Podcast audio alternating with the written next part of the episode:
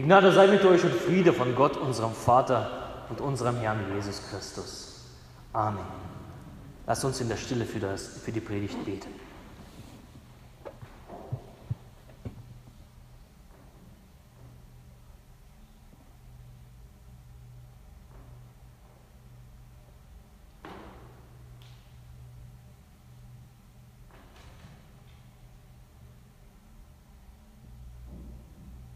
Dein Wort meines Fußes Leuchte und ein Licht auf meinen Wege.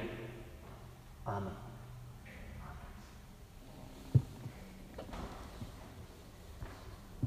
Liebe Gemeinde, liebe Brüder und Schwestern, es liegt in der menschlichen Natur, etwas zu sammeln. Der Mensch ist ein Jäger und ein Sammler, sagt man von Beginn an. Die Naturvölker sammeln ja bis heute, wenn es welche gibt, wichtige Ressourcen, Nahrungsmittel, Früchte, damit ihr Überleben garantiert ist. Wir leben in Westeuropa und leben schon lange nicht mehr in der wilden Natur. Und darum ist das Ansammeln von wichtigen Lebensmitteln gar nicht so wichtig. Das, darauf sind wir angewiesen, bis auf diese eine Meldung, dass wir Hamsterkäufe machen sollen. Aber das ist eine andere Geschichte. Unser Kühlschrank ist voll. Wir brauchen nicht etwas zu sammeln, um zu überleben. Und eine große Vorratskammer von uns hat ja wirklich, nie, äh, wirklich keiner, wo wir alles hineinstopfen können, was wir zum Leben brauchen. Doch der Sammeltrieb wird wahrscheinlich auf eine andere Art und Weise entladen und so wird wirklich vieles Sinniges und Unsinniges gesammelt. Ich kannte einen Mann aus, aus Leipzig, der ist mittlerweile schon verstorben, er hatte Kulis gesammelt. Er hatte über 100.000 Kulis in seiner Wohnung. Er hat mich damals eingeladen und hat seine Kulis gezeigt. Hunderttausende von Kulis. Korken werden gesammelt. Streichholzschachteln werden gesammelt und die Menschen sammeln das, damit sie in dieses Buch der Guinness-Rekorde hineinkommen. Es wird gesammelt. Ich bin zwar kein Powersammler, aber so einige Sachen habe ich in meinem Leben auch gesammelt. Eine Zeit lang war ich so ein Briefmarkenfreund. Der blaue Mauritius ist mir nie über den Weg gelaufen, aber so dafür war ich begeistert für DDR-Briefmarken. Ich habe eine ganz, ganz große Sammlung voller DDR-Briefmarken. Das hat mich begeistert. Dann gab es eine Zeit, dass ich Geld sammelte. Also nicht auf dem Konto, sondern in einer Schatulle Geld aus Europa, aus der ganzen Welt. Wenn ich eine Münze hatte, da habe ich es hingelegt. Das war toll. Später kam eine Ansammlung von Gitarren dazu. Ich, ich, weiß nicht, wie viele Gitarren ich zu Hause habe, aber es kommen jedes Jahr neue dazu. Und seit ein paar Wochen, ihr wisst es ja, seit, spätestens seit Rützem Grün, das ist der neueste Schrei, wo ich offenbart habe, ich sammle gern mit den jungen Leuten diese, diese Pokémons, ja, die Computerspiele auf dem Handy. Der Pfarrer muss ja wissen, was so die neue Generation macht, was, was sie so bewegt. Und da habe ich mich entschieden, hey, das machst du mit, um zu gucken, was, was, was, was, ist, was macht ihr so den ganzen Tag, warum rennt ihr so doof durch die Gegend mit diesem Handy vor, vom Gesicht. Da habe ich gesagt, okay, ich sammle auch Pokémons auf dem Geburtstagsbesuch zu Hause, Immer wenn ich mal ein bisschen Zeit habe, wenn ich Müll raustrage, wird angeschaltet. Äh, irgendwann mal kommt das runter, äh, weil es langsam langweilt, die Pokémon zusammen, weil es, gibt keine neuen. Ja. Sammeln macht Spaß. Sammeln macht Spaß und das ist ein guter Zeitvertreib. Und es macht uns nicht selten stolz, wenn wir etwas, so einen, so einen, so einen wichtigen Pokémon ja, gefangen haben, so ein Labras, 1000 WP, da bin ich stolz darauf, Mensch. Ich weiß, ihr seid bestimmt besser als ich, aber ihr habt wahrscheinlich noch mehr Zeit als ich. Für einen gläubigen Menschen oder für einen solchen, der sich auf die Suche nach Gott befindet, ist Samen von wichtiger, äh, von einer enormen Wichtigkeit. Und ich meine jetzt nicht eine Sammlung von antiker Bibeln, von Kreuzanhängern oder von Rosenkränzen. Ja, es gibt ja Leute, die Rosenkränze aussammeln. Ich meine auch nicht eure Gottesdienstunterschriften. Ihr müsst sie ja sammeln, 40 Stück in zwei Jahren, wobei das enorm wichtig ist. Aber das meine ich nicht. Es geht um andere Sachen. Es geht um drei Sachen, die mich bewegt haben, als ich die Predigt vorbereitet habe. Die, wo ich denke, dass es von großer Wichtigkeit ist, sie zusammen, wenn ich Christ bin. Wenn ich mich auf dem Weg zu Gott befinde, wenn ich Gott suche, ist es wichtig, diese drei Sachen zu sammeln. Für euch junge Leute, aber auch für die gesamte Gemeinde. Und diese drei Worte beginnen mit alle mit dem Buchstaben E und darum habe ich meine Predigt genannt. Komm, schnapp sie dir die drei E's des Glaubens. Komm, schnapp sie dir die drei E's des Glaubens. Und diese drei E's, das sind die Erkenntnis, das ist die Erfahrung und das ist die Erinnerung. Also die Erkenntnis, können das sogar mitschreiben, Erkenntnis, Erfahrung und die Erinnerung. Drei E's. Und wir fangen mit dem ersten an, die Erkenntnis. Und über die Erkenntnis lesen wir nämlich in der Bibel viel, unter anderem Sprüche 2, Vers 10. Die Erkenntnis wird deiner Seele lieblich sein. Die Erkenntnis wird deiner Seele lieblich sein. Oder Sprüche 15, Vers 14. Des klugen Herz sucht Erkenntnis. Also auf Deutsch, wer klug sein will, sucht Erkenntnis. Doch wonach müssen wir denn suchen, wenn es um Erkenntnis geht? Was ist in dieser Erkenntnis? Was macht sie aus? Ja, viele Menschen suchen ja Erkenntnis. Einer von solchen Menschen war Klaus Kenneth. Wer ihn kennt und sein Buch Zwei Millionen Kilometer auf der Suche, der weiß es. Dieser Klaus Kenneth beschreibt, wie er auf der Flucht im Krieg geboren wird er beschreibt in seinem Buch, wie ihn seine Mutter grün und blau prügelte und anschließend brachte sie ihn zu Priester, dass er ihm so richtig dann das Benehmen beibringt. Und was macht dieser Priester? Sieben Jahre missbraucht er diesen Jungen. Sieben Jahre. Und da schreibt Klaus Kenneth, auf so scheußliche Art hatte ich also Bekanntschaft mit dem religiösen Christentum gemacht. Er begibt sich auf die Suche nach dieser Erkenntnis, nach der Liebe, nach der Wahrheit. Und er hat einen Weg, langen Weg vor sich, einen Weg voll Enttäuschung, Hass und Tod. Und dieser Weg treibt ihn zwölf Jahre lang durch alle Kontinente, zu allen großen Weltreligionen. Doch weder in, in diesen Weltreligionen noch im Okkultismus, in Esoterik, in der Drogenszene war er, da konnte er seine innere Leere nicht füllen. Da war ein Loch, sagt er. Da war eine tiefe Leere. All die zwölf Jahre lang. Und in Südamerika wird er zusammen mit mehreren Menschen von Guerillakämpfern verschleppt und entrinnt knapp dem Tod. Und er spürt, das kann kein Zufall sein. Das geht nicht. Das, da, da, da, es muss jemand dahinter stehen, dass ich überlebt habe. Und am Ende seiner Suche landet er in einer Kirche und er findet etwas. Er findet nicht eine Religion für sich, die richtige Religion, sondern am Ziel, da findet er Jesus als Retter seines Lebens. Er beschreibt darüber, dass er Jesus gefunden hat, den lebendigen Gott. Der lebendige Gott ist ihm nahegekommen in dieser Kirche. Und nach zwei Millionen Kilometern erkennt dieser Mensch den wahren Gott. Sein Leben beginnt neu. Klaus Kenneth vergibt seiner Mutter, er vergibt seinem Peiniger, diesem, Christ, äh, diesem Priester. Er versöhnt sich mit seinem Leben und findet den lang ersehnten Frieden. Eine Beeindruckung der Lebensgeschichte. Und wer so ein, so, ein, so ein, Buch sucht, der das ihn so bewegt, der kann das ja gerne suchen und kaufen. Und die Bibel verspricht genau dasselbe, was Klaus Kenneth erlebt hat.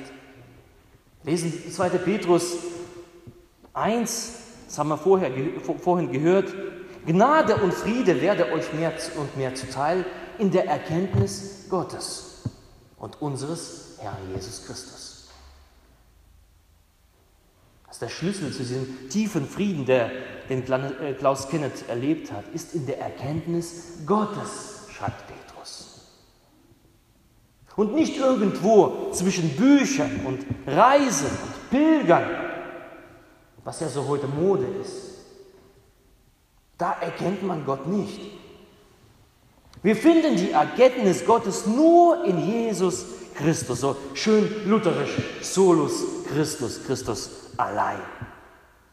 Nur in Jesus finden wir den wahren Gott, Jesus in unserem Leben. Das ist das, worum es geht, junge Leute.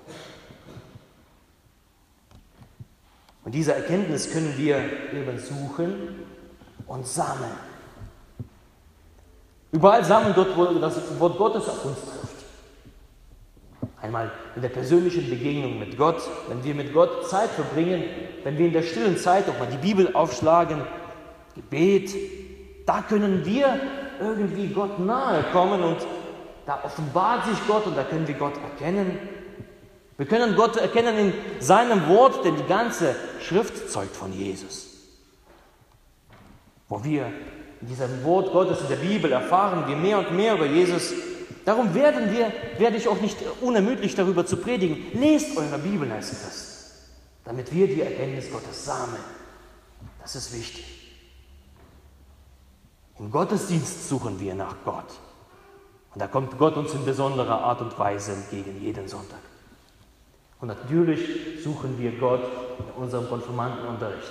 Sonst wäre Konfirmandenunterricht nur eine Spaßveranstaltung, was sie auch ist, aber da suchen wir eigentlich Jesus. Wir gehen tiefer in die Bibel. Wir machen uns auf die Suche nach der Erkenntnis darüber, wie Gott ist, was er so alles über uns denkt, was er uns verheißt, was er uns verspricht, was wir aus der Bibel so in unser Leben übertragen können, weil die Bibel ja mit unserem Leben was zu tun hat. Das ist ja kein totes Buch. Warum machen wir das? Was so für unser Leben notwendig ist. Das ist so wie Schätze sammeln, wenn wir Bibel lesen, wenn wir diese Erkenntnis sammeln. Die Perlen sammeln oder wie ihr nennt, die Items sagen, so die heilige Items sammelt ihr, damit ihr die Erkenntnis Gottes habt. Die Erkenntnis wird deiner Seele lieblich sein oder des klugen Herz sucht Erkenntnis. Junge Leute, nutzt diese Gelegenheit, gemeinsam mit anderen diese Erkenntnis zu suchen und sie zu sammeln. Und ihr werdet ein gesegnetes Leben führen.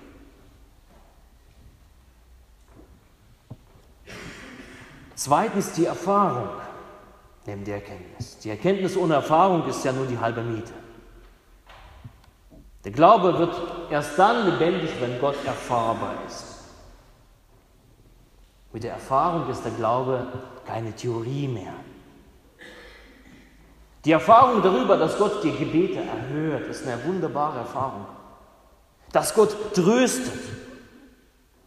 Dass Gott Engel in Menschengestalt sendet um mich zu stärken. Es ist eine wunderbare Erfahrung, die ich sammeln darf. Wir brauchen diese Erfahrungen. Sie gilt es zu sammeln. Aber auch solche Erfahrungen, dass Gottes Antwort auf sich warten lässt.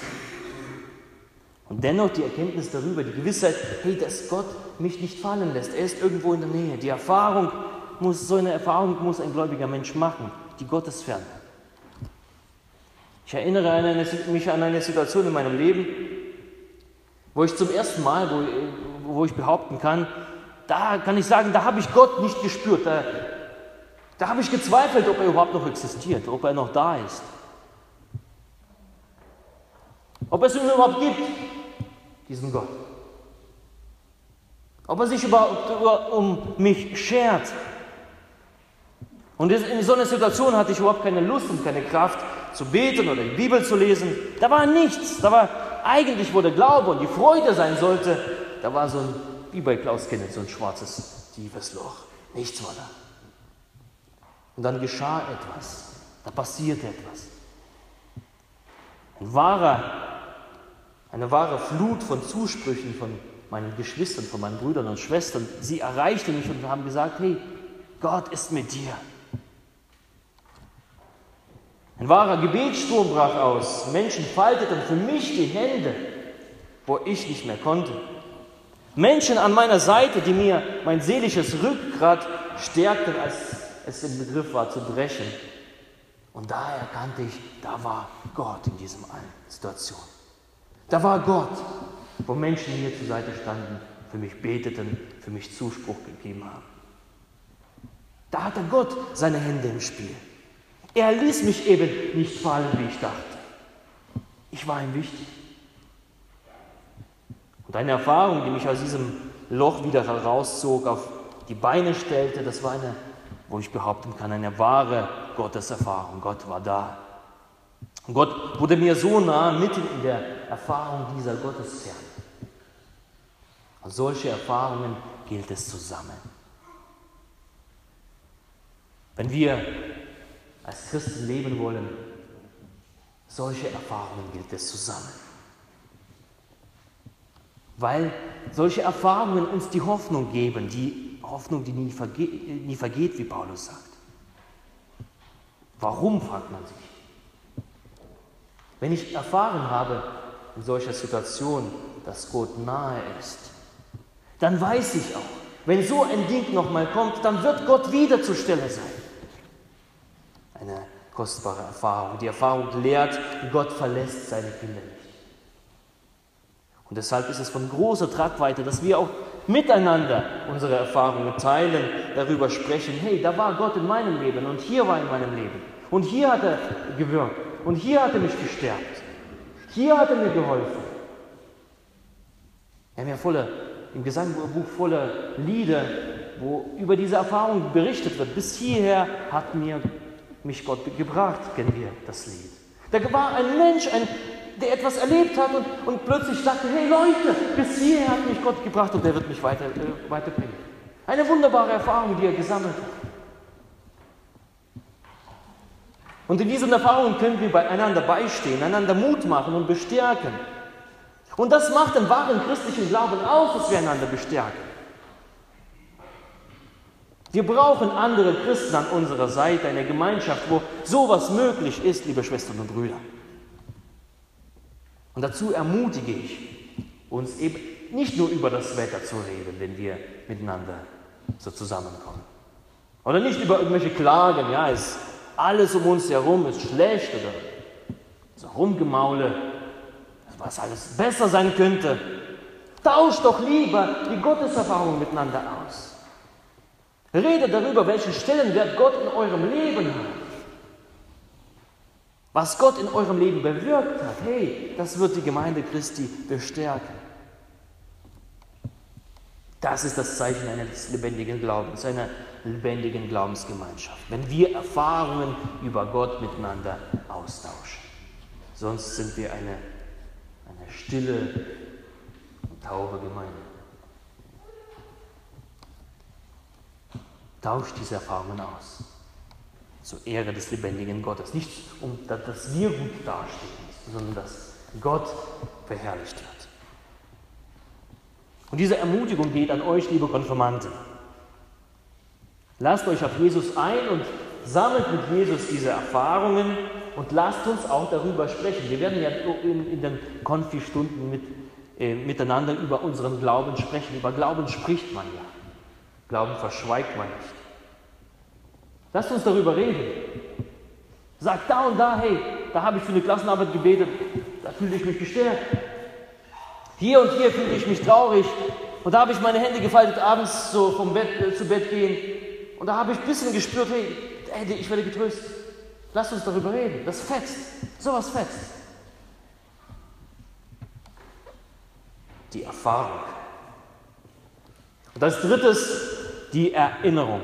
Das dritte E, was zusammen vorgesehen ist, ist die Erinnerung. Die Erinnerung hängt ja eng mit Erkenntnis und Erfahrung zusammen. Sammelt in euren Herzen, was ihr so über Gott alles in Erfahrung gebracht habt. Was ihr an Zusprüchen, an Verheißungen, an Psalmworten für euch entdeckt habt in diesen zwei Jahren. Dasselbe verhält sich ja mit den Taufsprüchen oder den Konfirmationssprüchen. Wer kennt noch seinen Taufspruch auswendig aus der Gemeinde? Hand hoch. Kennt ihn jemand? Keiner kennt seinen Taufspruch auswendig. Das ist für dich eine Hausaufgabe.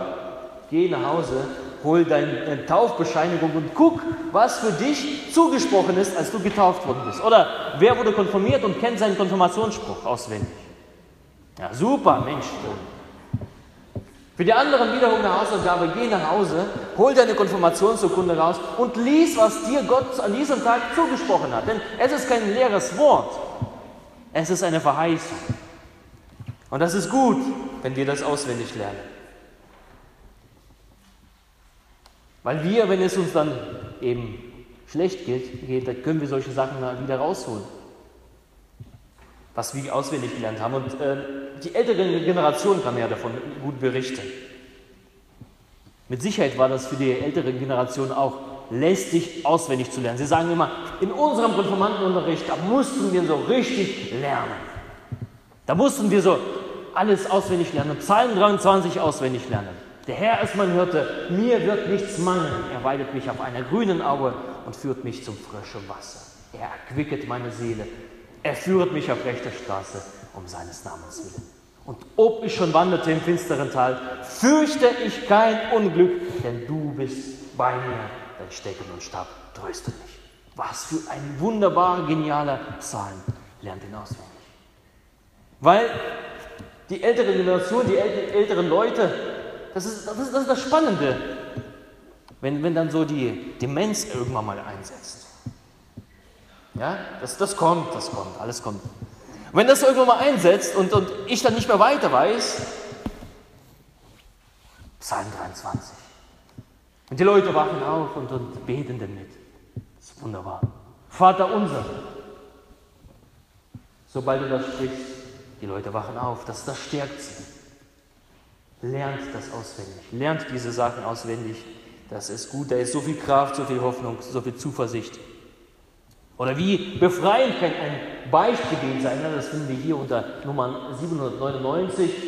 Also wer das Beichtgebet noch nicht auswendig kennt, 799 in diesem Buch, in diesem Gesangbuch. Wie befreiend kann das sein, wenn ich Gott einfach in dem Beichtgebet meine Schuld abgeben kann? Und Gott befreit mich davon. Wunderbar. Bewahrt euch in Erinnerung auch, liebe Konfirmanden, eure Konfirmandenzeit die Gemeinschaft, die ihr miteinander erlebt habt oder erleben werdet, die Rüstzeiten, alles, was wir miteinander besprochen haben, bewahrt euch das in, in so eine, ich sage mal, so, so, eine, so eine Box der Erinnerung in euch. Bewahrt euch das. Bewahrt auch das, was euch der Pfarrer erzählt hat. Manchmal sagt ihr, oh, das ist langweilig, aber bewahrt euch das. Das ist wichtig. Oder bewahrt euch das, was eure Gruppenkameraden erzählen werden, wenn sie sagen, hey, da, da war was. Gebetserhörung, das war cool. Bewahrt euch das. Und für die Gemeinde auch, im Gottesdienst, die Predigten, bewahrt euch das. Die Predigten sind nur kein bloßes Blabla oder keine schöne Unterhaltung, keine schöne Rede.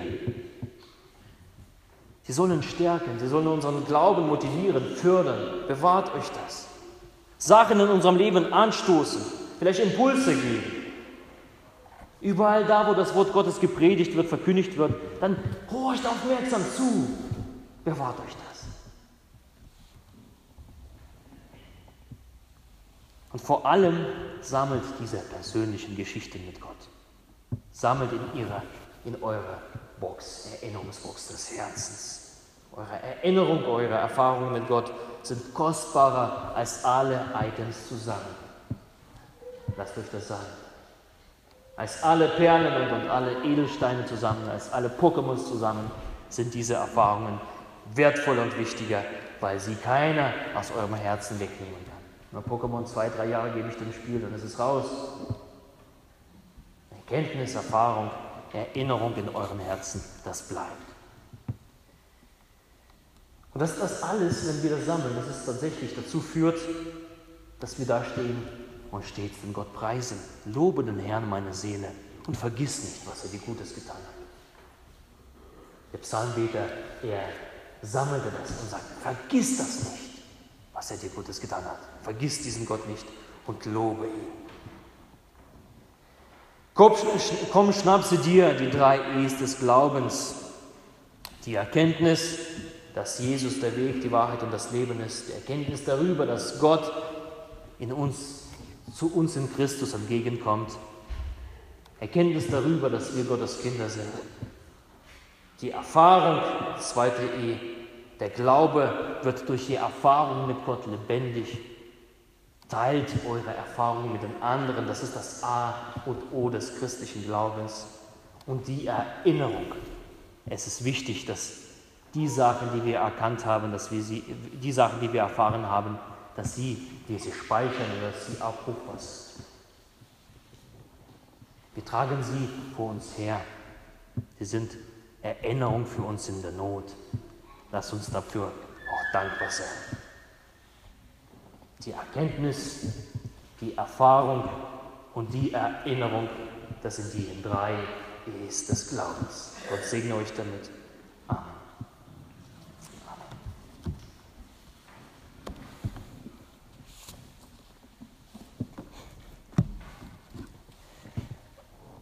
Und jetzt bitte ich die neuen Konfirmanden nach vorn zu kommen. Wir machen so, so einen kleinen Halbkreis, dass das jeder euch sieht, jeder sieht, wie ihr aussieht. Und ich bitte euch, dass ihr einfach sagt, wie ihr heißt, wo, wo ihr herkommt, was ihr so gern macht. Und wir werden für euch äh, beten und euch segnen.